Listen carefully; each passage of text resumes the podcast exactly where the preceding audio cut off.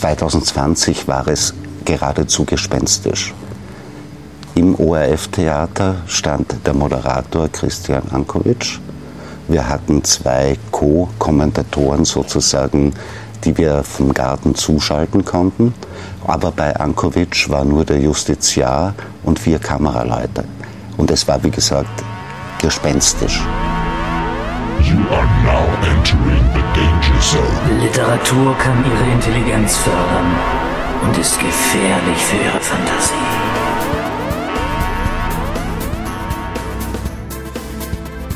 Herzlich willkommen zum Podcast des Literaturcafé.de. Es gab lange keine Folge mehr und es gibt normalerweise um diese Zeit sehr viele Folgen, tägliche Folgen. Mein Name ist Wolfgang Tischer vom Literaturcafé.de und der Bachmann-Preis ist natürlich normalerweise immer eine tägliche Folge wert. Mal sehen, wir werden vielleicht noch eine zusammenfassende machen. Aber ich bin hier in Klagenfurt und ich freue mich ganz besonders, endlich mit einem Mann zu sprechen, mit dem ich schon immer mal sprechen wollte.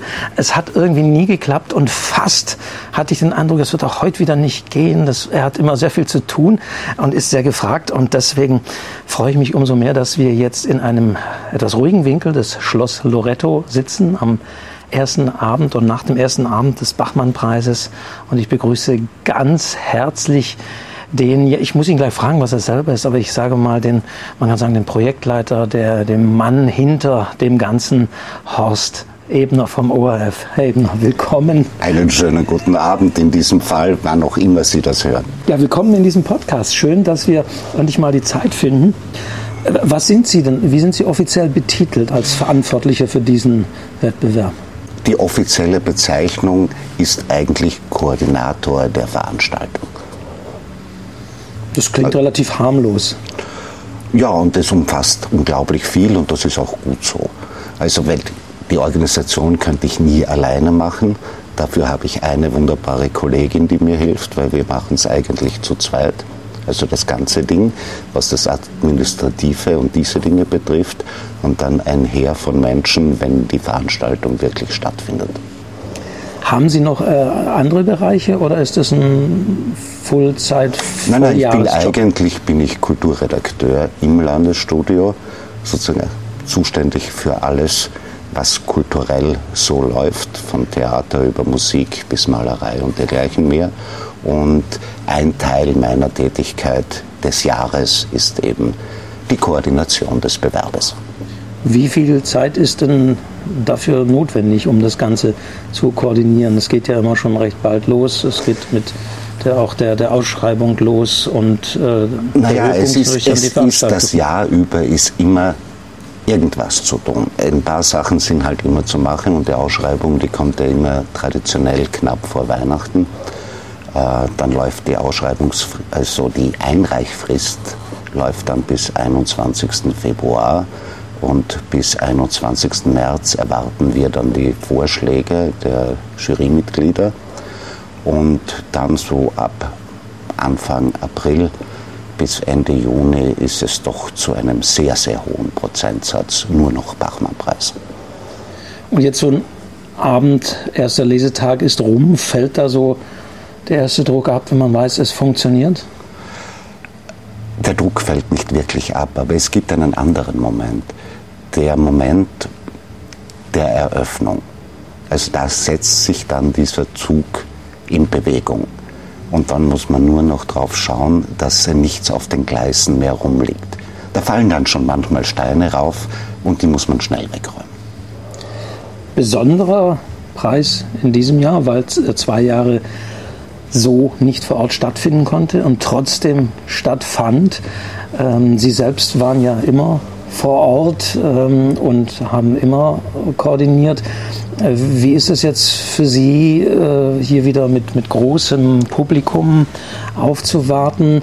Äh, klar, man wird wahrscheinlich auch schön, dass alle wieder da sind, aber wie waren so die Spezialausgaben der letzten beiden Jahre für Sie? Na, sagen wir so, äh, speziell äh, 2020 war es geradezu gespenstisch.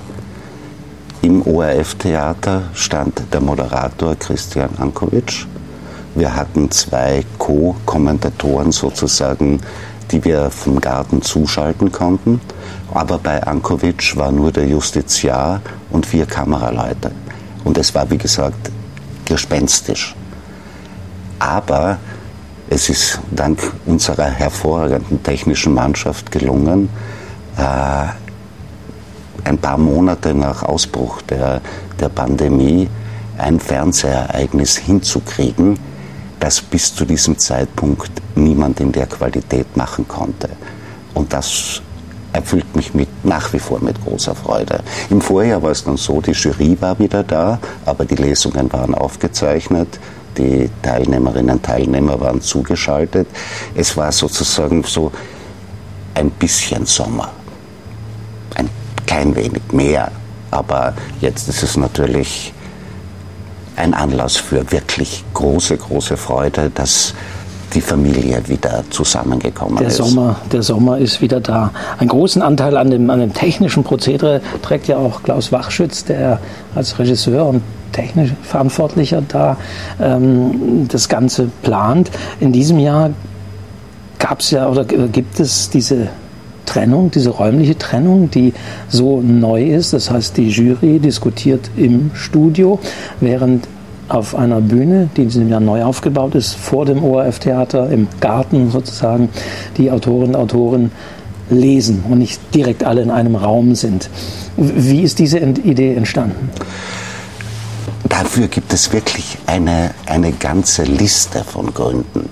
Ein Hauptgrund war natürlich, wenn die Planung eben im Jänner beginnt und man denkt nach, wie machen wir es. Zu diesem Zeitpunkt hätte Österreich ab 1. Februar eine allgemeine Impfpflicht haben sollen. Kam ja dann nicht. Aber wir haben die Jahre zuvor gekannt, da musste man mit Masken sitzen bei Indoor-Veranstaltungen mit maximal 50 Leuten und Outdoor hätte die Möglichkeit geboten, mehr Menschen teilhaben zu lassen. Das war natürlich auch eine Idee von dieser Sache.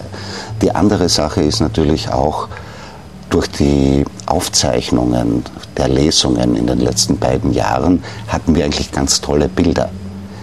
Deswegen die Fernsehübertragung, die war ja so schön eigentlich wie nie. Allein durch diese, ich nenne es mal Splitscreen-Technik, dass auch jeder Juror, jede Jurorin von einer von einer Sekunde auf die andere ja. geholt werden konnte, weil in früheren Jahren, Sie erinnern sich sicher, konnten die schwerfälligen Studiokameras auf die schnelle Reaktion innerhalb der Jury konnten die nicht zugreifen, weil das hat nicht funktioniert. Aber das haben wir eben für heuer auch übernommen. Hat natürlich in unserem Theater einiges an Platz gekostet. Deswegen haben im Theater selbst jetzt um die 70 Zuseherplatz. Nicht mehr. Früher waren ja da bis zwei, über 200 Menschen drin. Aber die Übertragung funktioniert jetzt besser.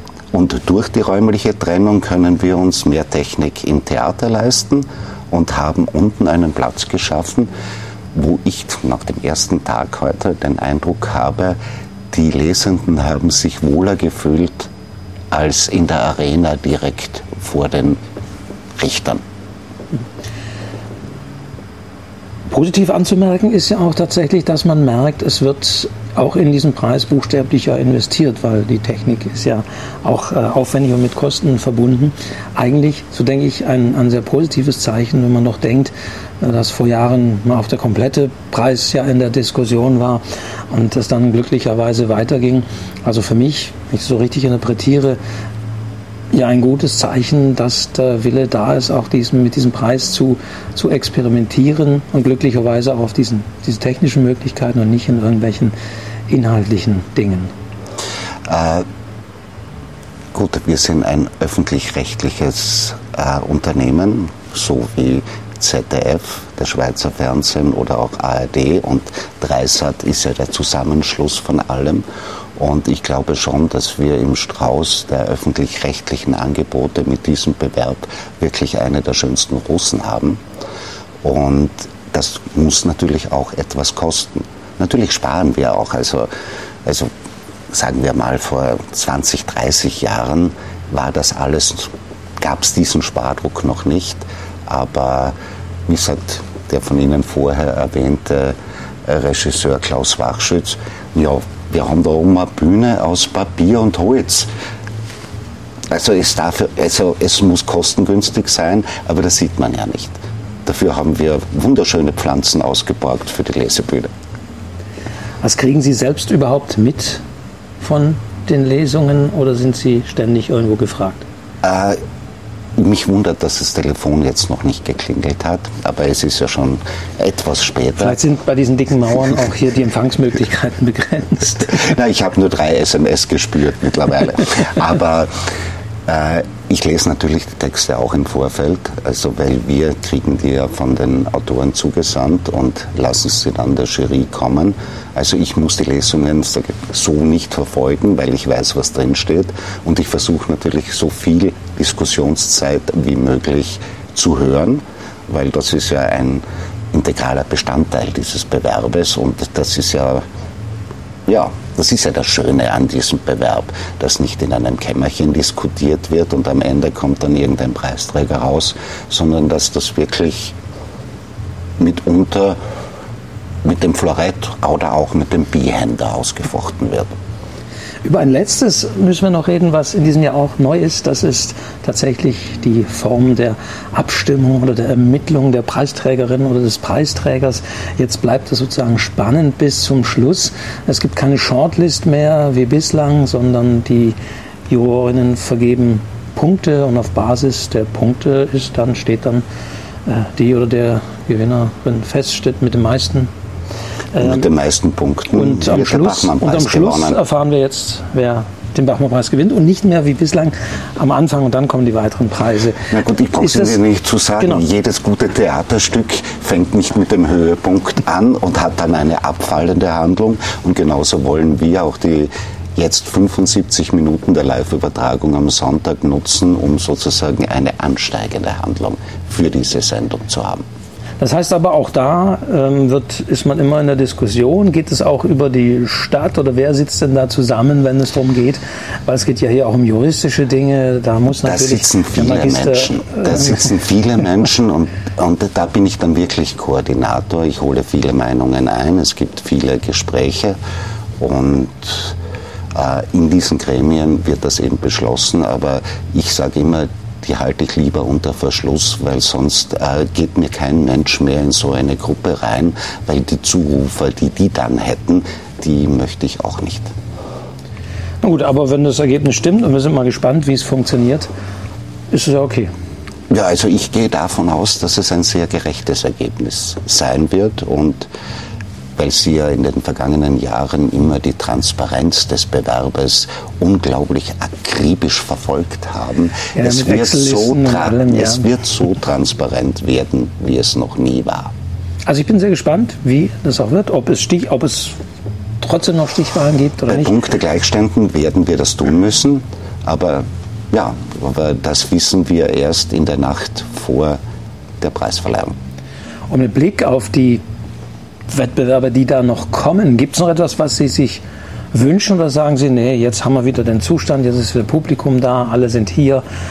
Am ersten naja, ich würde mal sagen, also wir haben ja heuer wirklich viele Neuerungen und ich denke, wir werden das Ganze in den nächsten zwei, drei Jahren konsolidieren. Also und weil wir intern merken Sachen, äh, die man draußen vielleicht nicht so merkt. Und da optimieren kann man immer und an Schrauben drehen. Und wir haben verdammt viele neue Schrauben in diesem Jahr und da justieren wir.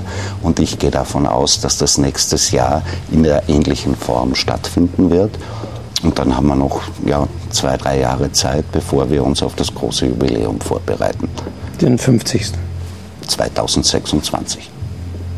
Nun dann, sind wir gespannt, Horst Ebner. Ich danke Ihnen vielmals Gerne. für das doch sehr schöne, ungestörte Gespräch hier im Schloss Loretto. Schloss Loretto. Ich weiß nicht, ob dieser Saal oder dieser Raum eine Bezeichnung hat. Das ist also in, in den dicken Mauern. Naja, man, das ist ja das Schloss Loretto, wo daneben das, das Freibad ist, in dem Ingeborg das Schwimmen erlernt hat. Also, von hier sagen wir vielen Dank fürs Zuhören und vielen Dank, Horst Ebner. Und Gerne. viel Spaß und Erfolg und alles noch mit ich dem Wettbewerb.